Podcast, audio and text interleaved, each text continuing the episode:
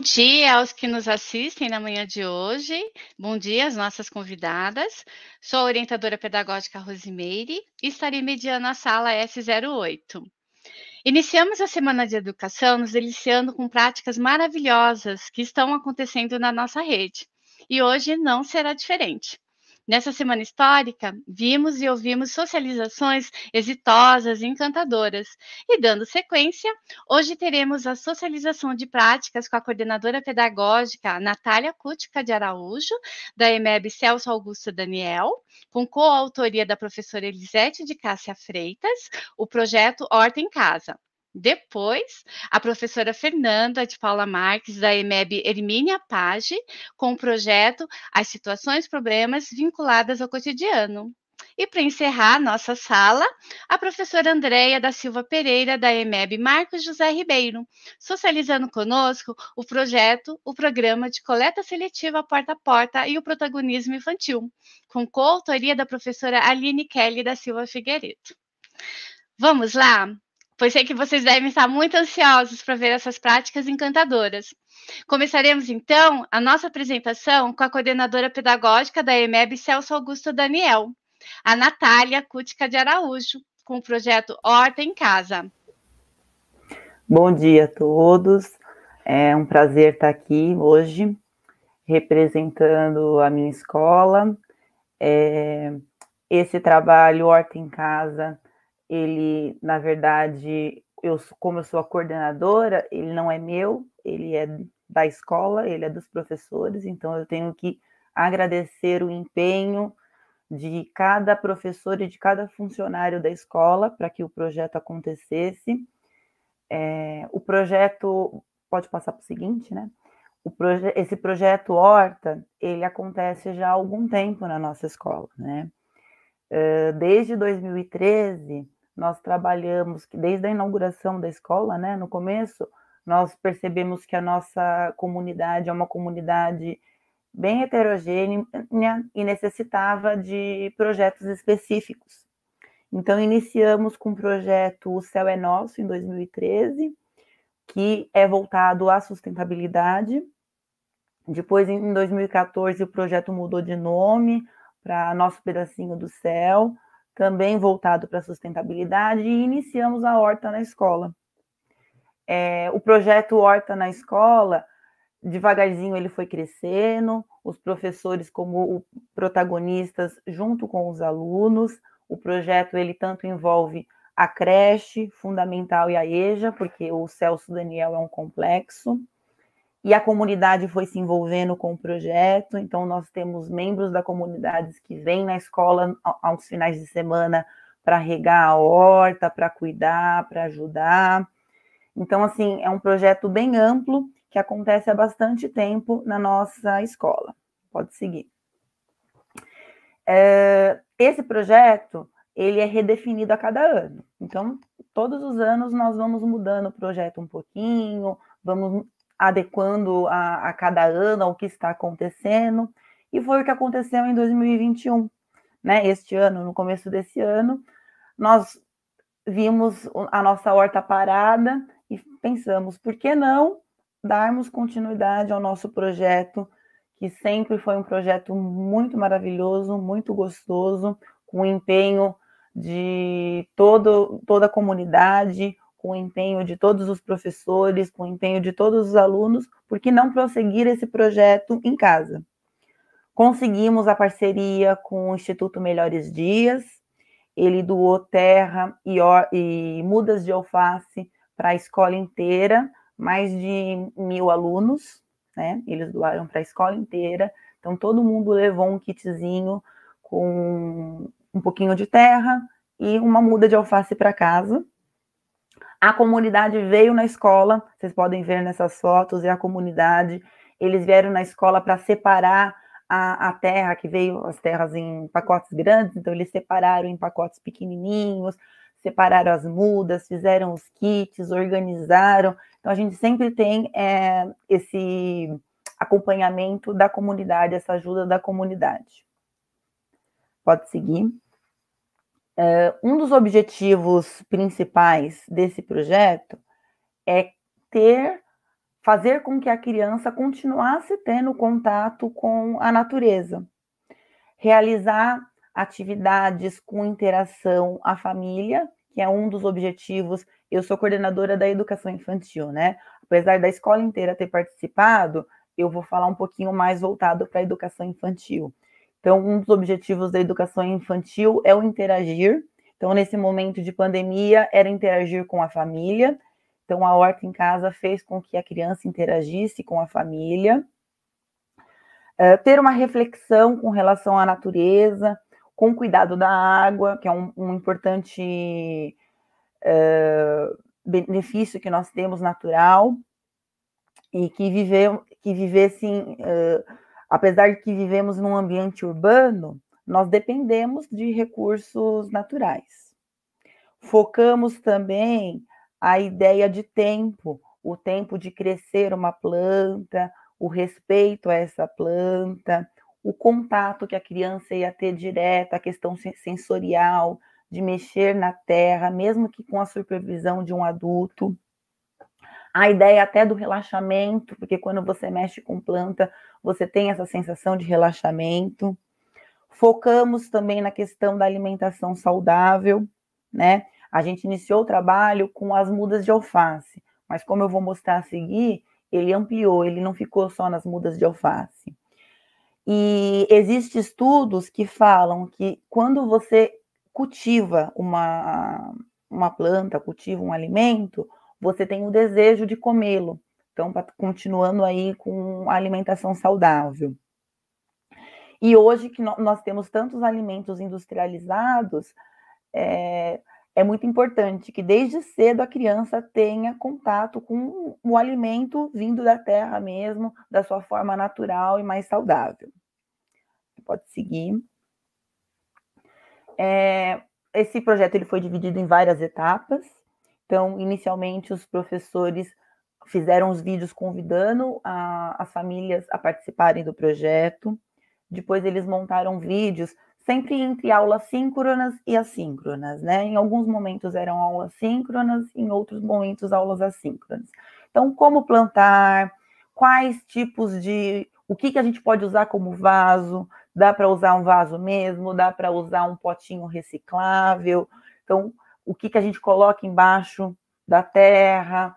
Foi, teve todo esse processo do como plantar. No próximo. Aí as famílias foram nas escolas retirar os kits, que foram montados com muito carinho, como eu falei para vocês, com a participação da comunidade, né, que ajudou a montar os kits. Uh, então, eles foram retirar lá na escola os kits.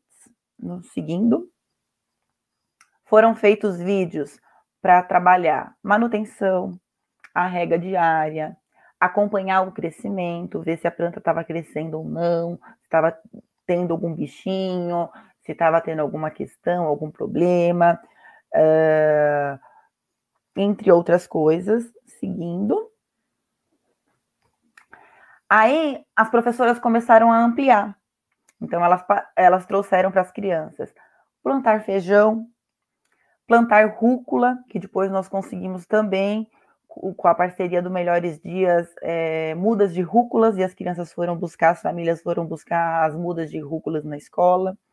O plantar tomate, utilizando o próprio tomate, que nem eu sabia que se você parte o tomate ao meio, você vê a sementinha, você põe o próprio tomate na terra e cobre bem pouquinho de terra, você consegue plantar tomate dessa forma. O plantar o alho, e teve outras plantações também que as professoras fizeram com as crianças. Seguindo. Elas conversaram com as crianças também um pouquinho sobre as pragas, tá? Próximo. Mostraram formas de vagos e auto-irrigável, como que, é, que dá para estar tá fazendo os vasinhos auto-irrigáveis. Próximo. Adubo natural, o adubo caseiro, utilizando casca de ovo, café, utilizando restos de alimentos. Então, teve todo este processo seguinte. Elas mostraram o jardim das casas delas, elas abriram as portas dos, dos jardins e das hortas que elas tinham em casas, que muitas têm, mostraram diversos tipos de plantas, uma diversidade enorme de flores, de plantas, de uh, uh, frutas. Seguinte. Aí, para uh, começar a concluir o projeto, elas fizeram a colheita do alface e fizeram a colheita da rúcula também, junto com as crianças no vídeo, né, mostrando a forma correta de fazer essa colheita. Seguinte, ensinaram como higienizar os alfaces, a forma correta de estar tá fazendo a higienização deste alface. Seguindo, e finalizaram montando uma salada, né? E convidando as crianças a montar a salada. Tudo isso foi registrado, as crianças mandavam fotos, mandavam vídeos, mostraram as saladas delas, mostraram as plantinhas delas, as mudas, mostraram todo o processo. E para estar tá finalizando, eu fiz um videozinho monta mostrando bem resumidamente tudo o que aconteceu nesse processo. Aí pode passar o vídeo.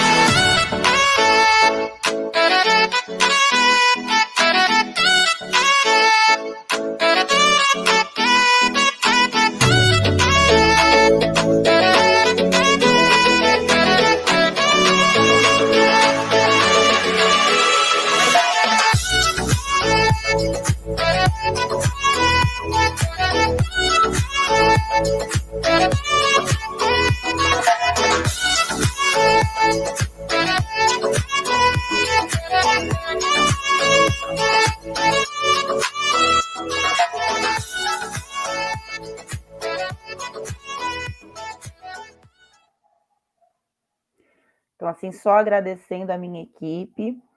É, eu, só na coordenação do infantil, eu tenho entre professores auxiliares mais de 50 pessoas, não consegui passar todos nos vídeos, gostaria de ter mostrado o vídeo de todos, porque todo mundo participou, fez vídeos belíssimos às crianças.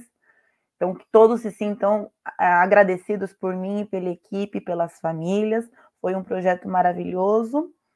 E eu acho que vocês conseguiram ver um pouquinho aí a felicidade das famílias e a participação, que foi super intensa, muito gostosa. Tá bom? Muito obrigada. Que projeto maravilhoso! Muito encantada, né? Me deliciei com, com, essas, com essa apresentação, com esse trabalho. Parabéns, Natália, parabéns, equipe. Vocês são maravilhosos. E para vocês conhecerem um pouquinho mais da Natália, ela é pedagoga com licenciatura plena pela UniABC. Ela tem pós-graduação em, especial, em educação inclusiva pela USP é, tem docência do ensino superior pela FAINAC, supervisão escolar pela Faculdade Brasil, tem ampla experiência em educação básica, atuando como professora na educação infantil e no ensino fundamental 1. Foi formadora e orientadora de professores nos estudos do PENAIC, no Pacto Nacional de Alfabetização na Idade Certa, coautora na obra literária Caminhanças de Feitos Pedagógicos com Afeto, a Infância, seus inusitados e desdobramentos na docência. E trabalha na Prefeitura de São Bernardo há 15 anos. E hoje ela exerce o cargo de coordenadora pedagógica no Complexo Escolar Celso Augusto Daniel, né, atuando na educação infantil.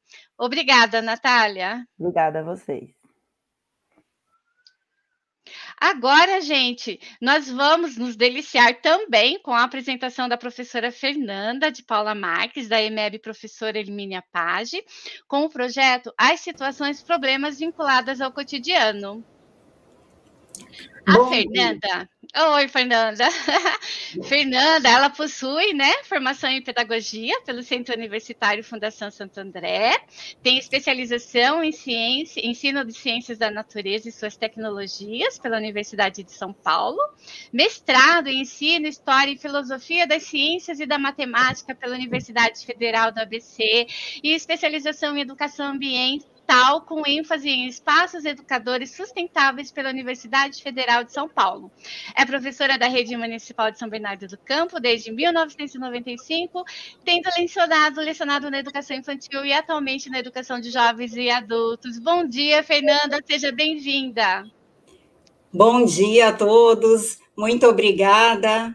Agradeço a oportunidade de estar aqui hoje socializando uma prática na educação de jovens e adultos, né? A gente sabe que essa é uma modalidade que tem muitos desafios, né?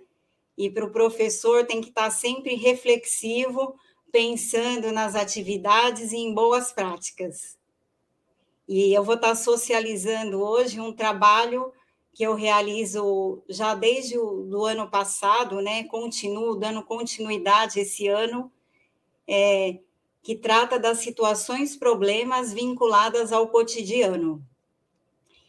E esse trabalho, ele, o que me motivou a planejar essa sequência de atividades com situações, problemas para os alunos da EJA, a primeira coisa foi favorecer a autonomia dos alunos em diferentes situações e foi muito interessante, porque quem acompanhou ontem a palestra é, para educação de jovens e adultos, para os professores, a Valquíria Rigolon, ela trouxe isso muito forte, né? Essa questão de como ampliar a autonomia dos alunos, né?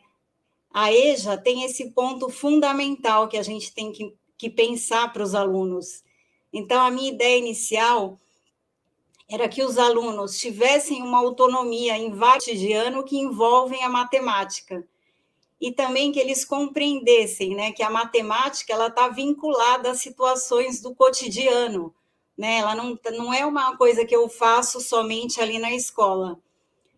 E, e a terceira questão é favorecer a compreensão em relação aos cálculos da matemática porque o que eu percebi é que muitos alunos, na hora que eles se deparam com qualquer problema de matemática, eles perguntam: professora, é de mais, é de menos, é de vezes, né? Os alunos adultos, né, da EJA, eles ficam nessa dúvida. Então, eu queria que eles tivessem essa compreensão, raciocínio, né, diante dos desafios e das situações, problemas colocadas.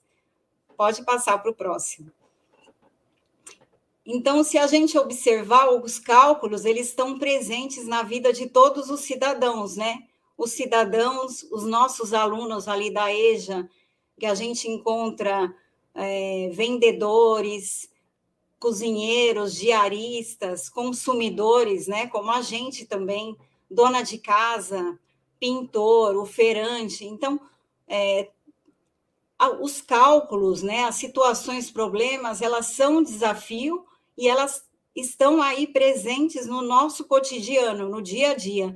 E é isso que eu queria trazer é, com, com essa sequência de atividades, desenvolver uma sequência que mostrasse isso para os alunos. O próximo. Então, e no dia a dia, os professores da, da EJA devem passar por isso, os alunos adoram realizar operações da matemática. Eles perguntam, professora, hoje nós vamos fazer contas de mais, de menos, de vezes, e até a divisão para eles é um grande desafio. E aí, o que eu acredito é que os professores, eles têm que preferencialmente é, dar os cálculos envolvendo situações que os alunos reflitam e compreendam a necessidade e o raciocínio envolvendo as operações, né? As contas, assim, é, soltas, contas de mais, de menos, para eles fica algo sem sentido, né? Fica só um treino mecânico. E e eu não consigo, dessa forma, ampliar a autonomia dos alunos mediante a várias situações. O próximo. Então, dessa forma, eu fui conhecendo né, a, a clientela dos alunos da EJA. Né, a gente sabe quem, quem tem sala de, de educação de jovens e adultos, você tem primeiro, segundo, terceiro ano, quarto ano, alunos que já estão alfabéticos leitores e também tem alunos que estão iniciando o processo de leitura. Então, eu queria uh, que todos os alunos pudessem participar desse desafio, né, de resolver as situações. Então, muitas vezes, o professor ele tem que, que ser o leitor, é, contextualizar a situação para o aluno. E também um ponto importante é que quando, quando a gente vê em livros didáticos, né, um problema, ele está ali, uma situação, só um problema, o aluno resolve e acabou por ali. Então, eu queria ampliar essa situação para abrir vários é, desafios diferentes, né? contextualizar uma história que a gente possa viver ali no cotidiano, que tenha outros desafios. E eu trouxe hoje três situações, problemas aqui que eu desenvolvi, para mostrar para vocês, é só um exemplo, né? Então, uma me motivou ver eh, durante a pandemia que muitas pessoas estavam na rua, eh, na feira, vendendo doces, né? Vendendo balas, brigadeiros que faziam em casa. Então, eu criei uma situação uh, de uma pessoa, né? Luciana eh, quer ajudar na renda da família e decidiu fazer balas para vender. Para isso, preparou em casa e embalou com todo cuidado. E aí aqui envolve assim uma contagem, até seria para um aluno iniciante, né, que ele vai contar quantas balas Luciana preparou no primeiro dia. E eu fui criando assim é, os desafios diante dessa situação, né, de uma pessoa que começa a preparar alguma coisa, as balas ali para ela vender e aí ela vai pensar, né? É, como ela vai fazer essa venda, é, quanto ela vai ganhar com essa venda, se ela precisa aumentar a produção do que ela fez, se ela está vendendo bastante, né? Então, aí acredito que está o ponto né, de ampliação de autonomia dos alunos, desses jovens e adultos. E aí, por exemplo, Luciana resolveu vender as balas em saquinhos fechados com três balas em cada um. quantos saquinhos Luciana terá? Então, aqui eu entro com a já ideia da divisão, né? Que é repartir em partes iguais, e a gente vai ampliando esse conceito com os alunos. Da mesma forma que no segundo dia, a Luciana dobrou a produção de balas, ou seja, fez duas vezes mais que no dia anterior. Quantas balas preparou? Se Luciana triplicar a produção do primeiro dia, ou seja, fizer três vezes mais, quantas balas terá? Então, aí todos os conceitos da matemática, né, eles entram aí numa situação real, em algo que pode fazer parte do cotidiano dos alunos, que pode estar presente, né, e que eles tenham autonomia quando eles estiverem vivenciando algo parecido próximo. É, pode passar para o próximo. Aí eu fui dando continuidade. E aqui eu já criei um outro, uma outra situação, um problema, né?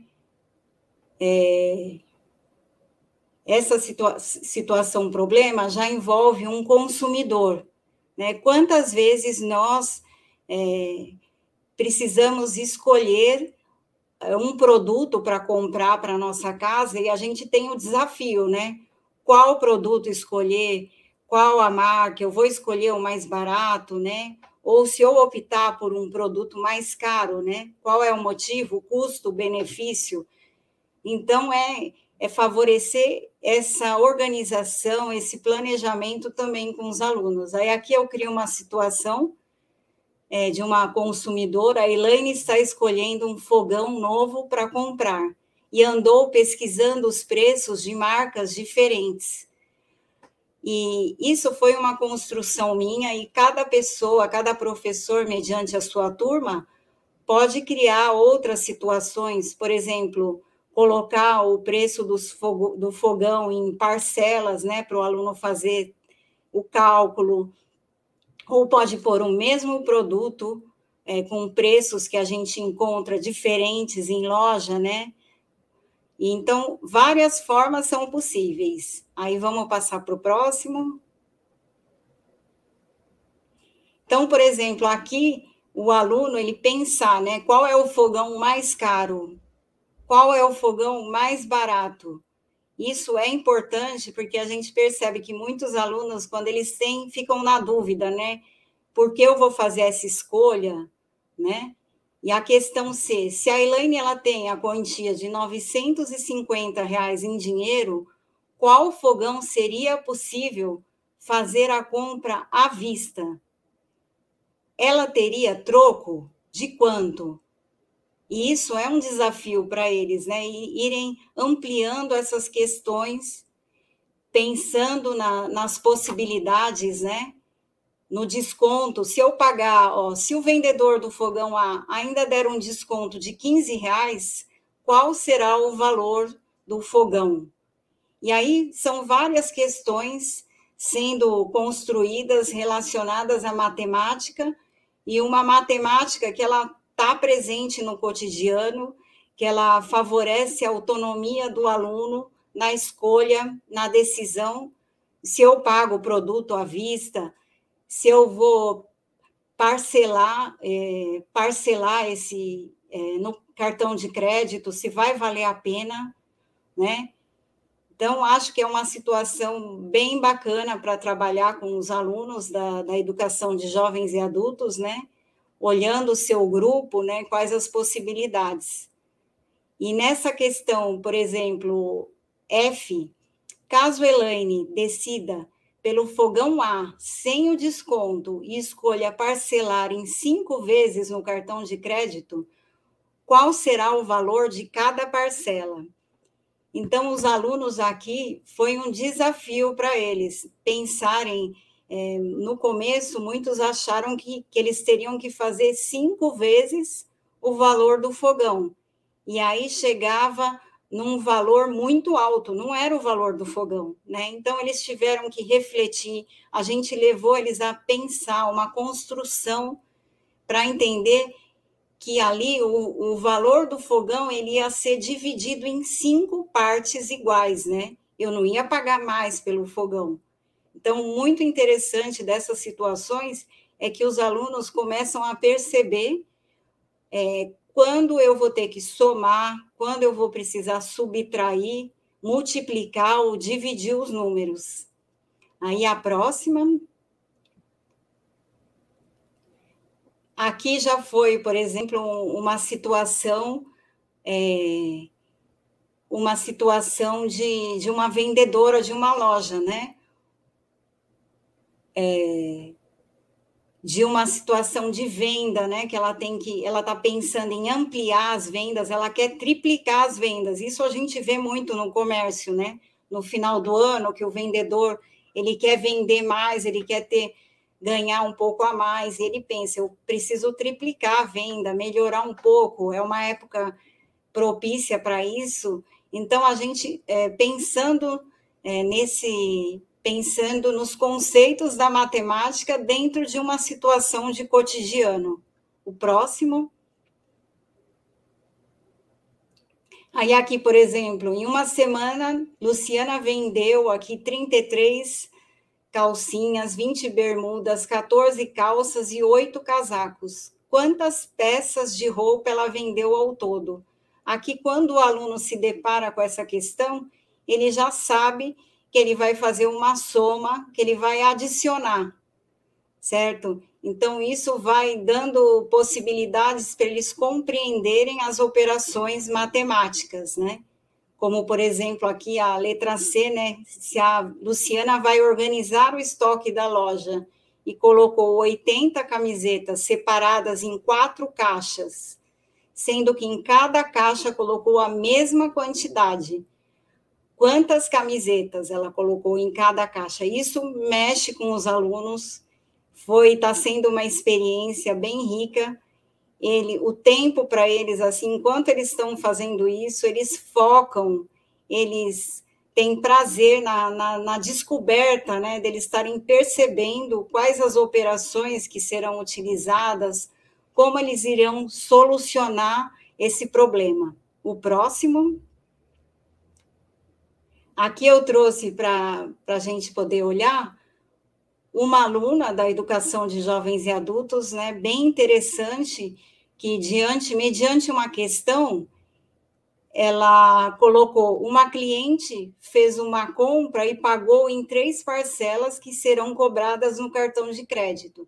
Sabendo que o valor total da compra foi 240, qual será o valor de cada parcela que será paga? E essa aluna, ela utilizou aí é, um registro que não era aquele convencional, né? Ela não fez logo a conta, a operação que seria aí de divisão.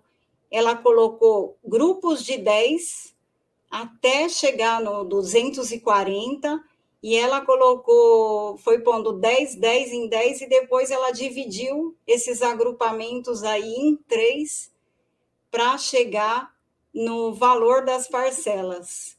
Então, ela utilizou aí um modo de resolver, um raciocínio, né, mostrando que ela compreendeu o que seria feito na situação e é algo bem interessante. E depois a gente vai vendo, né, quais as formas, as operações matemáticas que são mais práticas aí para chegar ao resultado. Mas muito válido aqui o raciocínio e a resolução da aluna. O próximo. Então, aqui, para já encerrando, né? Então, esse trabalho de situações e problemas, né, exige aí uma construção, uma compreensão, uma troca, né, para que os alunos se tornem mais conscientes e ampliem a competência em lidar com problemas matemáticos e é na vida real. É isso que eu tenho buscado, estou construindo e tenho desenvolvido com eles nessa sequência de situações problemas. O próximo. Muito obrigada pela participação. Foi um prazer estar aqui trocando essa experiência com vocês. Muito obrigada, professora Fernanda. Mais um projeto assim maravilhoso, mais uma prática aí que está sendo socializada para nós, a importância da matemática no nosso dia a dia.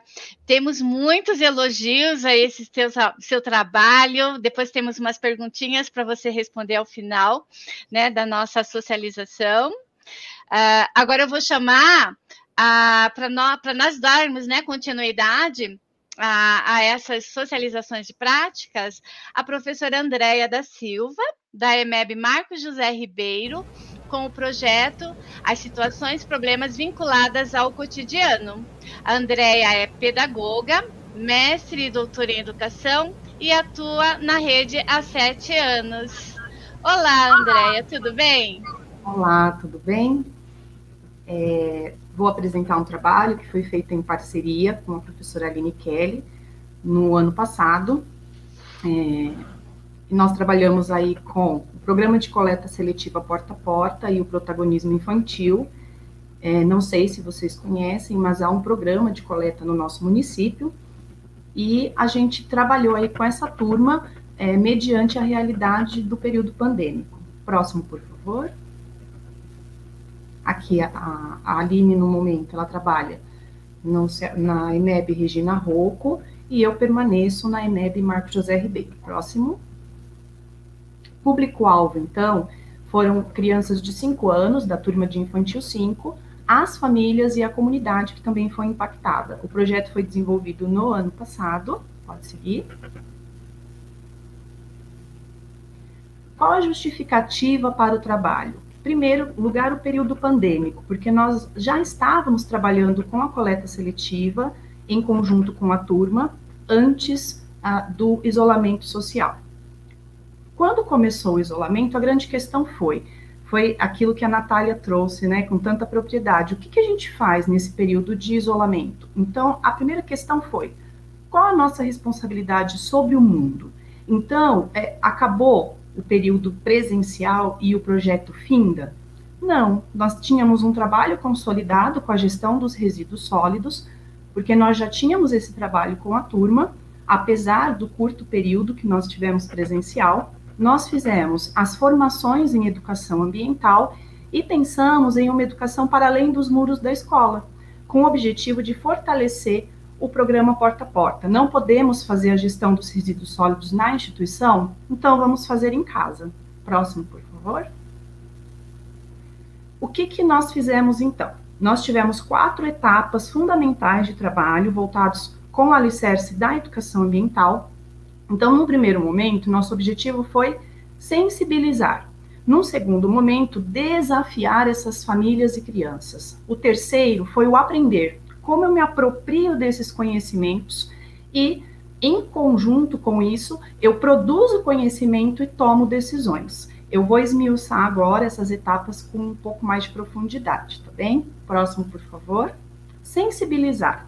Então, a primeira questão era: qual a nossa responsabilidade diante da pandemia? Qual a relação do resíduo sólido e dessa gestão com o período pandêmico?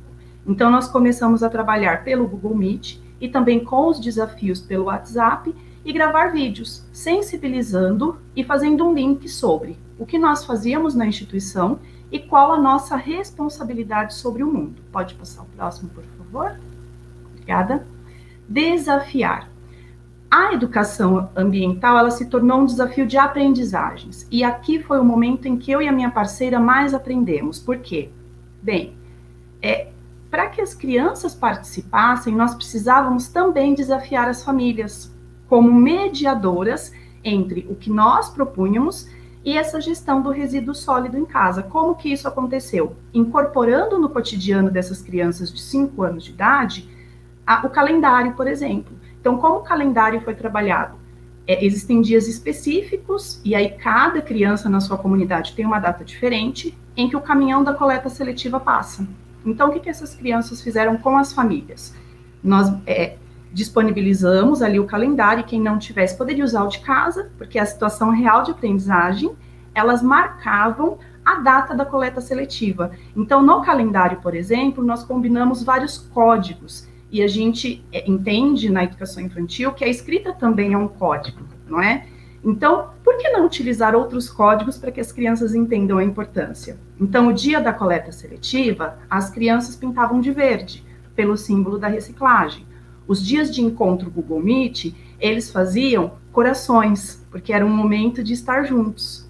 Juntamente com isso, a gente pode ver à esquerda, as crianças começaram a fazer o quê? A separar efetivamente os resíduos sólidos. E o mais interessante nisso, como as crianças já tinham essa prática na instituição, eles ensinaram às famílias esse processo da coleta. Então, nós tivemos vários registros.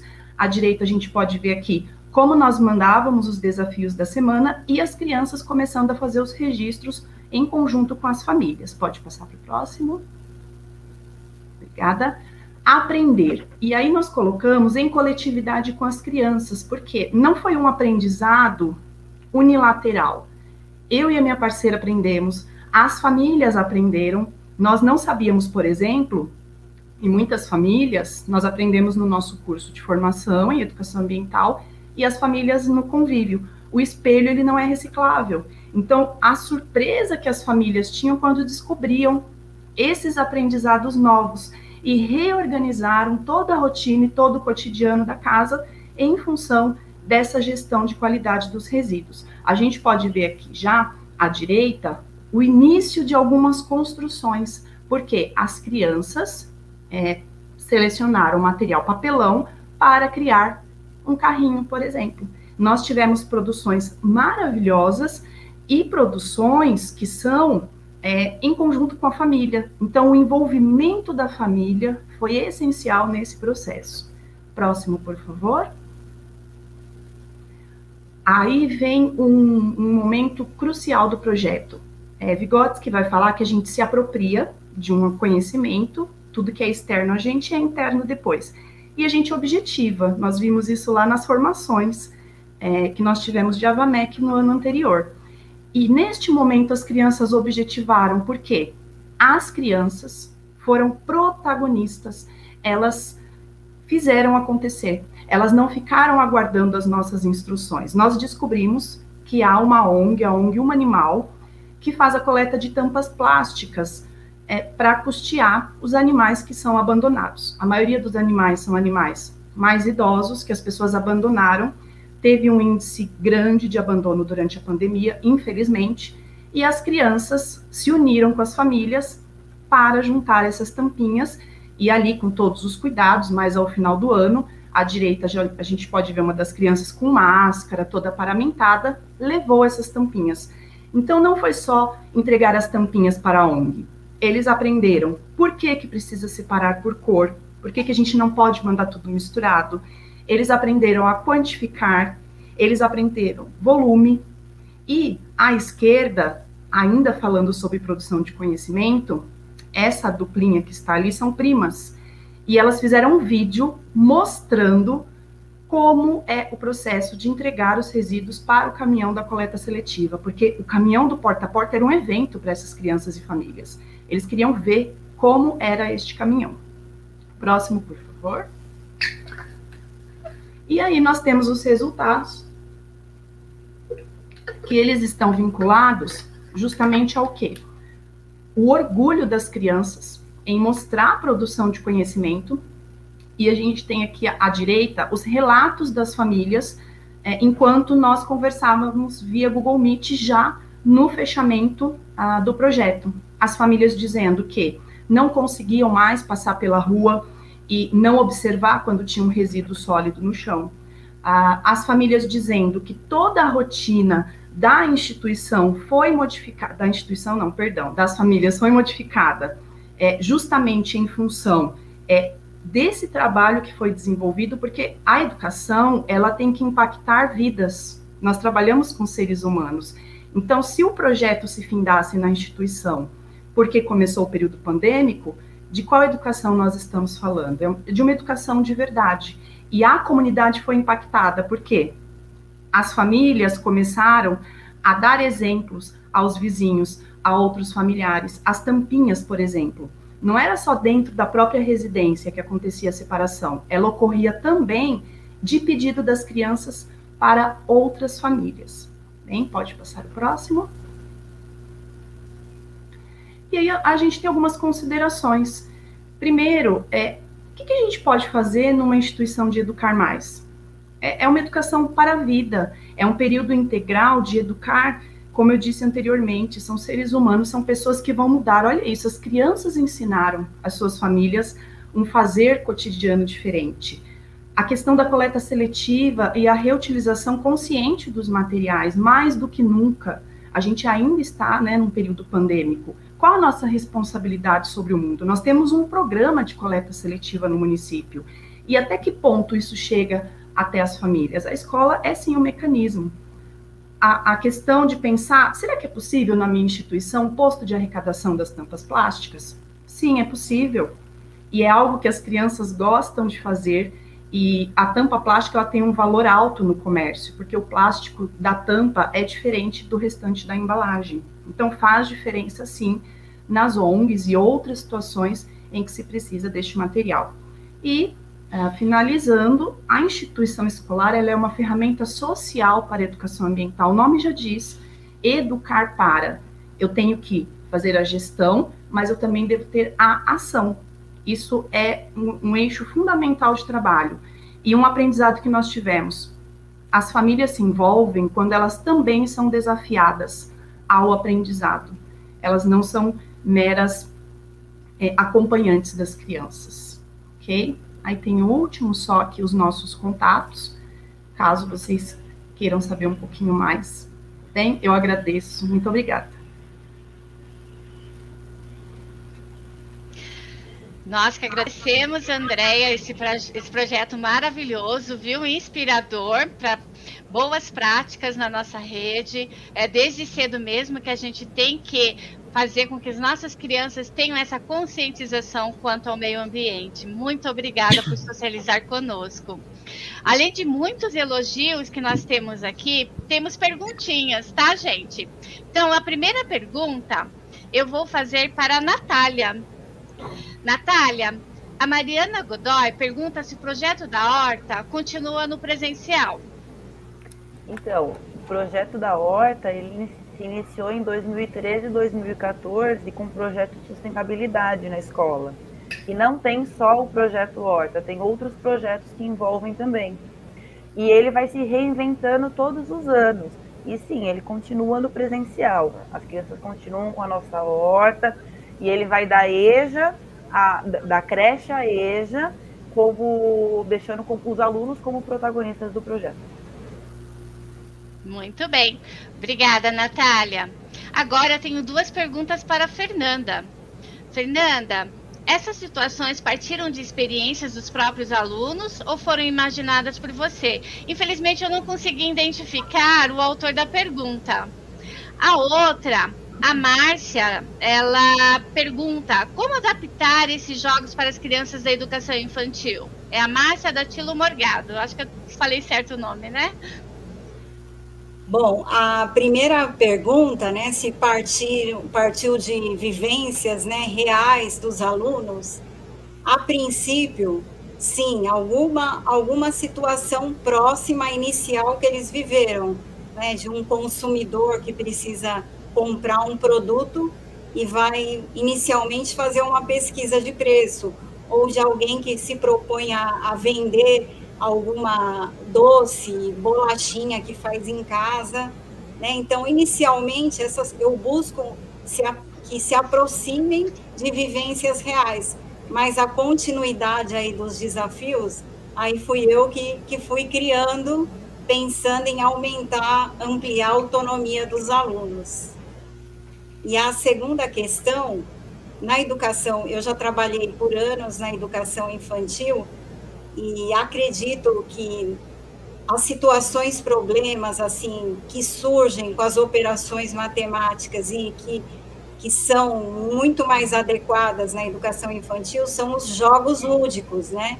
O, o jogo de percurso e vários tantos outros jogos, eles propõem um desafio que, que ele está mais adequado para essa modalidade de ensino que é o infantil e já na EJA colocar essa situação, um problema assim, no papel, já condiz mais com a situação que eles vivenciam, né? Que ele, eles gostam mais de, de um trabalho assim escrito, de uma leitura, né? Se favorece a leitura, a interpretação também, enquanto trabalha a matemática. Então, eu ainda priorizaria os jogos lúdicos na educação infantil. Sim, sim. Obrigada, viu? Obrigada, Fernanda. Obrigada, Natália. Estamos caminhando para o final dessa socialização. Eu aprendi muito com vocês. Tenho certeza que todos que estão nos assistindo também se inspiraram nos trabalhos que vocês nos trouxeram nessa manhã.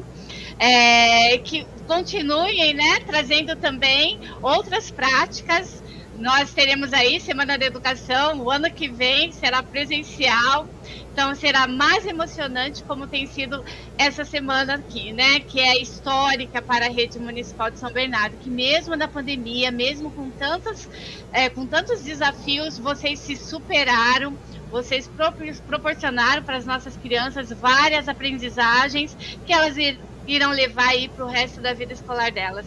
Muito obrigada. Eu vou abrir agora para vocês fazerem as considerações finais. Eu aproveito também para agradecer o Felipe e toda a equipe que nos apoiou aqui nessa transmissão. E o pessoal que está assistindo, não esqueçam de fazer a validação no final dessa socialização. Pode começar, Natália. Só agradecer à escola, à comunidade, os professores, que eles que são os protagonistas desse projeto. Bom, eu agradeço muito a participação nessa Semana da Educação. Eu estou achando muito enriquecedora para todos nós poder vivenciar, compartilhar experiências, além das palestras que estão sendo excelentes e foi muito bacana mesmo ter participado desse momento aqui, né, de uma forma diferente, que talvez no, no próximo ano seja diferente. Esperamos que seja cada vez melhor, né? Isso mesmo. Fernanda, obrigada. Andréia, antes de você finalizar, surgiu uma pergunta da Daiane Vieira. Qual ONG recolhe as tampinhas? É, a ONG Uma Animal, começa com H mesmo, eles têm até um perfil em rede social e eles disponibilizam, inclusive dependendo do local, até o, o compartimento de armazenar as tampinhas. Também é uma ONG bem comprometida e vale a pena.